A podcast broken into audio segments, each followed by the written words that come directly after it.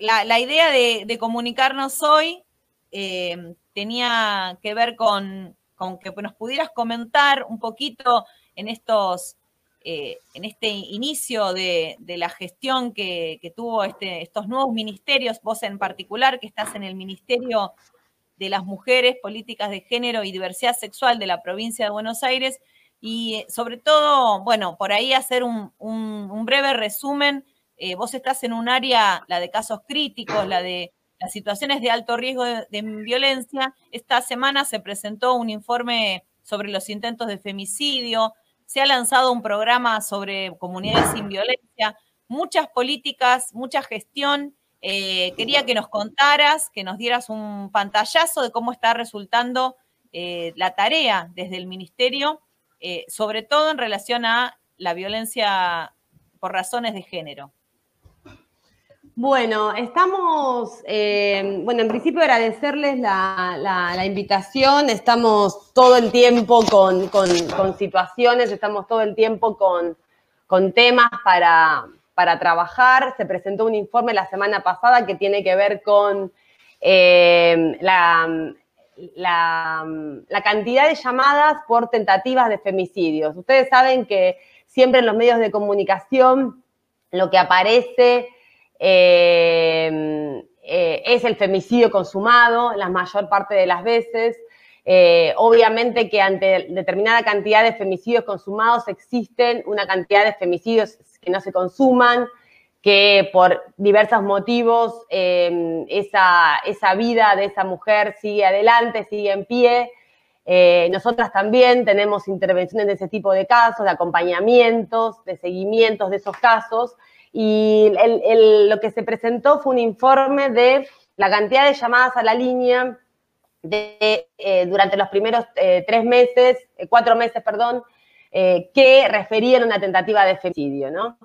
y después también ese informe que está en las redes para quien lo quiera ver, está en la página de YouTube, se puede ver y se puede también descargar porque tiene, bueno, tiene las estadísticas, ¿no? Tiene un montón de, de insumos de información, eh, tiene también el muestra también en una parte el trabajo del ministerio que tiene que ver con la articulación de, eh, una vez que ese caso ingresa, las articulaciones territoriales que se hacen con esa víctima, las, articulaciones que se hacen con el Poder Judicial, el trabajo que se hace muchas veces para poder caratular esa causa como tentativa de femicidio y no como lesiones, el trabajo que se hace para acompañar a, esa víctima que tal vez en muchos casos nosotras no hemos tenido antes eh, relación con ella, sino que la relación empieza cuando ya está presente esa, esa, mm, esa tentativa de femicidio. Em, nosotras, bueno, eso con respecto al informe, ¿no? Que, está, que está en las redes y que se puede, eh, quien quiera lo pueda ver. También ahí se, hay algunas, algún trabajo que estamos haciendo acerca de qué cuestiones vemos que, que hay que mejorar en el abordaje de los casos en lo territorial, ¿no? Y también ahí también se muestra cuáles son las dificultades más grandes con las que se encuentra una mujer Hablo de mujer porque el 99% de las llamadas que recibe la línea son de mujeres, pese a que, por supuesto, eh, trabajamos en la, violencia, en la diversidad y también estamos, em, también nos ocupamos de los travesticidios. hoy es un día muy accidentado, hoy parece. Los gatos están peleando. Bueno. No, la, parte tecnológica no es mi fuerte, eh, claramente, así que bueno, pero eh, hacemos lo que podemos en, este aislamiento social, preventivo. Si no se me cae internet, eh, bueno, pasan estas cosas. Pero aparte es como que también me pongo muy nerviosa porque no es lo que estoy, estamos habituadas más a, lo presencial, ¿no? Somos más de lo, de lo presencial y estas cosas son rarísimas, pero bueno, ya nos vamos a poder ver o ya nos vamos a acostumbrar a esta realidad. Em, fundamental lo que decías del informe, yo lo estuve viendo, em, no vi el YouTube, vi, eh, las placas que están eh, colgadas de la página de Facebook del Ministerio, eh, muy completo, sobre todo pensaba la cuestión cualitativa y cuantitativa, esta diferencia, y hay un recorrido que me, que me pareció muy ilustrativo, o sea, como un insumo, nada, ¿no? Desde, desde, desde mi lugar de, lectora, em, el aporte con la, con la historia en cuanto a, materia legislativa, o sea, todo el recorrido que se hizo en nuestro país con, con el avance de las leyes, ¿no? Año por año, me pareció fundamental, digamos que, que era algo muy bueno que estuviera en ese informe, o sea, que no es solamente, o sea, que está bien situado, ¿no? No es solamente la radiografía de lo que pasa hoy en la provincia de Buenos Aires o, en esta, este, esta porción a través del 144, sino en el contexto de, de un país que, bueno, con, esta, con estas luchas de género que tenemos históricamente. Claro, sí, tiene, tiene como, ah, digamos, la idea es cómo llegamos a la línea 144, que ustedes saben que se conformó en el 2007, em, y que también estuvo paradójicamente eh, o eh, causalmente, porque no, es casualidad, estuvo Estela Díaz en el armado de, ese, momento en la guía, trabajando en, en la línea, trabajando para la línea en el 2007, y hoy es ministra. Y la verdad que fue también todo una cuestión muy, muy llamativa porque prácticamente se encontraron con una línea, una línea 144 en provincia de Buenos Aires que en todo ese tiempo, eh, digamos, después de lo que fue el inicio del 2007, fue, se fue desarrollando, pero que en los últimos cuatro años había estado bastante devastada. La idea era poder de, decir cómo se llega a la línea 144, ¿no? A un servicio que tiene que haber una llamada telefónica y con los seguimientos de casos y se llega a partir de todo un recorrido institucional de aprobación de leyes eh, que, que, culminan en, en, esta en la línea, en el caso de provincia, y que por supuesto pensamos que tiene que, seguir para adelante. Un poco la, idea de este tipo de, de informes también es que podamos analizar la propia práctica también porque eh, eh, nosotras cuando alguien llama a la línea tenemos eh, algo que quiero también contarles. cuando se llama a la línea, esa llamada queda grabada en un sistema de seguridad que solamente puede ser puesta en conocimiento de autoridad judicial bajo orden. hay algunos casos donde hay que probar la situación de violencia y nosotras acompañamos, a pedido del juez, acompañamos eh, el audio de esa llamada, ¿no? A veces para que una mujer pueda comprobar la situación en la que vive, eh, y ese audio a veces no solamente tiene la voz de la mujer, porque a veces también está la voz del, violento o la voz o los ruidos eh, ambientes, los ruidos, ruidos de golpes. Entonces, es, es, es un niños y niñas eh, claro. frente a la situación. Exactamente, así que es un insumo muy importante. Y nosotras después de eso, esa, esa llamada se vuelca en forma escrita en lo que llamamos la carta de llamada. Y en esa carta de llamada, además, después se vuelca cada paso que da el ministerio en el abordaje del caso. ¿Está bien? Cada cuestión eh, se va volcando ahí. Eh, así que nosotras eh, analizar esa carta de llamada, que es donde se hace, de, donde sale el insumo de este informe, también es analizar cuáles son las articulaciones, dónde hace falta reforzar, qué cosas funcionan bien, qué cosas funcionan mal, Digo, también eh, hubo, hay cuestiones en el informe que ustedes lo van a ver, están buenas, que es como, por ejemplo, la importancia de la institución de la salud en el abordaje de mujeres eh, víctimas de, violencia que llegan con cierta eh, malestar de salud y como si ese sistema de salud actúa rápido, actúa bien, puede visualizar la cuestión de la violencia, se pueden empezar a generar soluciones a esa, a esa mujer que está en situación de violencia. También parte de eso el informe.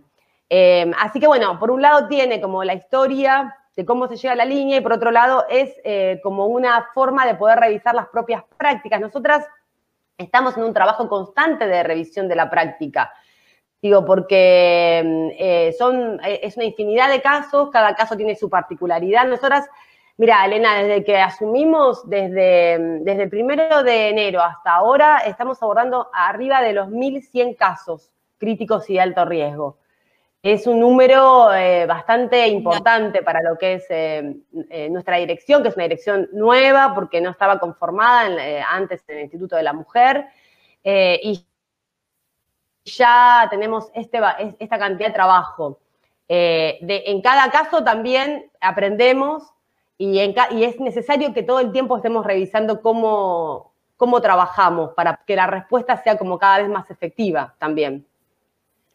Sí, me, pareció sobre todo esta, esta mirada autocrítica, si se quiere, y, la posibilidad que da, además de mejorar la práctica, también de prevenir algunas cuestiones. ¿Cómo, eh, por ahí esta última cortita para, para ir cerrando, cómo ves la, aplicación de, en este sentido? ¿no? Vos decías la importancia del sector salud, de los efectores de salud en la detección.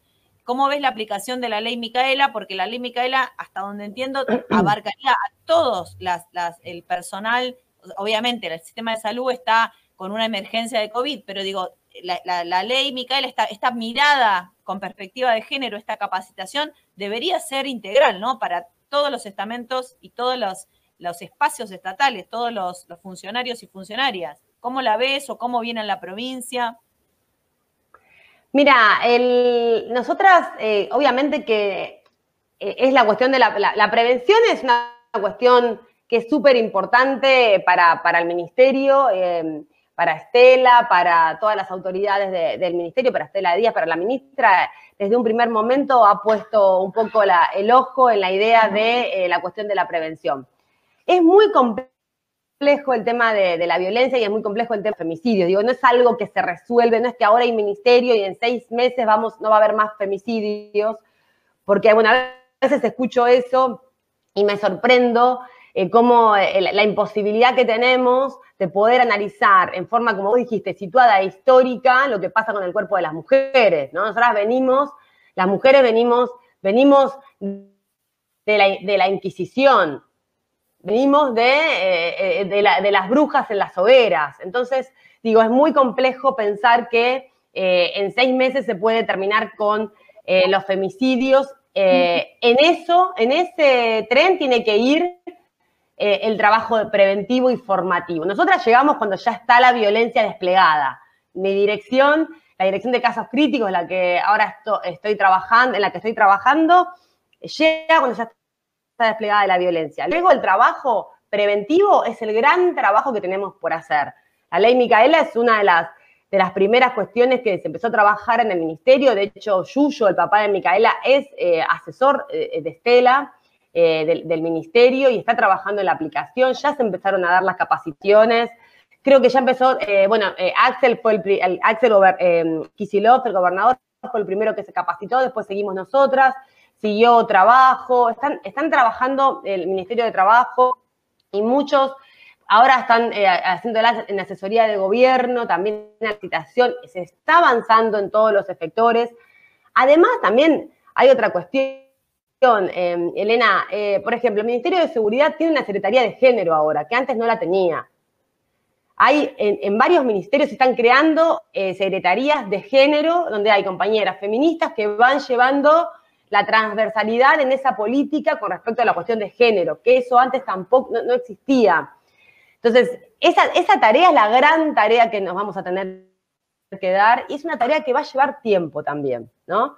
Eh, no es una tarea inmediata la cuestión eh, de la formación, pero en definitiva la idea es, eh, es poder llegar a esto, a que todos los efectores del Estado no solamente puedan ver la cuestión de género cuando trabajan, cuando una mujer va a hacer una denuncia o va al hospital y, poder visualizar lo que pasa, sino también va a permitir que podamos poner en tensión nuestras propias prácticas, te diría hasta personales, ¿no? Porque a veces lo que pasa con, con, los efectores estatales es que vos podés tener muy bien la teoría o muy claro la teoría, pero si vos misma no podés evaluar tu propia violencia o, o tu propia situación de víctima de violencia, es muy difícil lo que vos podés hacer eh, con la persona que estás asistiendo, ¿está bien? Entonces digo, acá la propuesta que nosotras llevamos es la propuesta del feminismo, y como vos bien sabés, la propuesta del feminismo es poner en, eh, en tensión nuestras propias prácticas, nuestra propia mesa de la cocina donde comemos, nuestra propia relación con nuestro padre, nuestro abuelo, nuestro marido, novio, amante o lo que fuere, ¿no? Entonces, esa es la propuesta eh, de, también de lo formativo, llegar a, tener efectores del Estado que también puedan poner atención, no solamente mirar la violencia en la vida ajena, sino tener la capacidad de, poder eh, visualizar la violencia en la propia vida. Clarísimo, Silvina, eh, te agradecemos eh, muchísimo esta comunicación eh, y deseamos que, que puedas seguir trabajando no solo tu dirección, sino todo el ministerio, nuestras expectativas, sobre todo este trabajo conjunto. Invitamos a todos y a todas, a todos a leer ese informe que está disponible, como dijo Silvina, en las redes.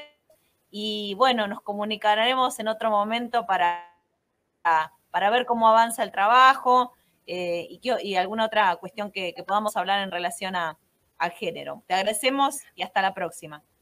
Gracias, Elena. Un beso grande a ustedes. Un beso grande. Era Silvina Perugino, abogada, feminista, directora provincial de situaciones de alto riesgo y casos críticos del Ministerio de las Mujeres, Políticas de Género y Diversidad Sexual de la provincia de Buenos Aires. Seguimos con Pensar en Nada, nos vamos a la tanda.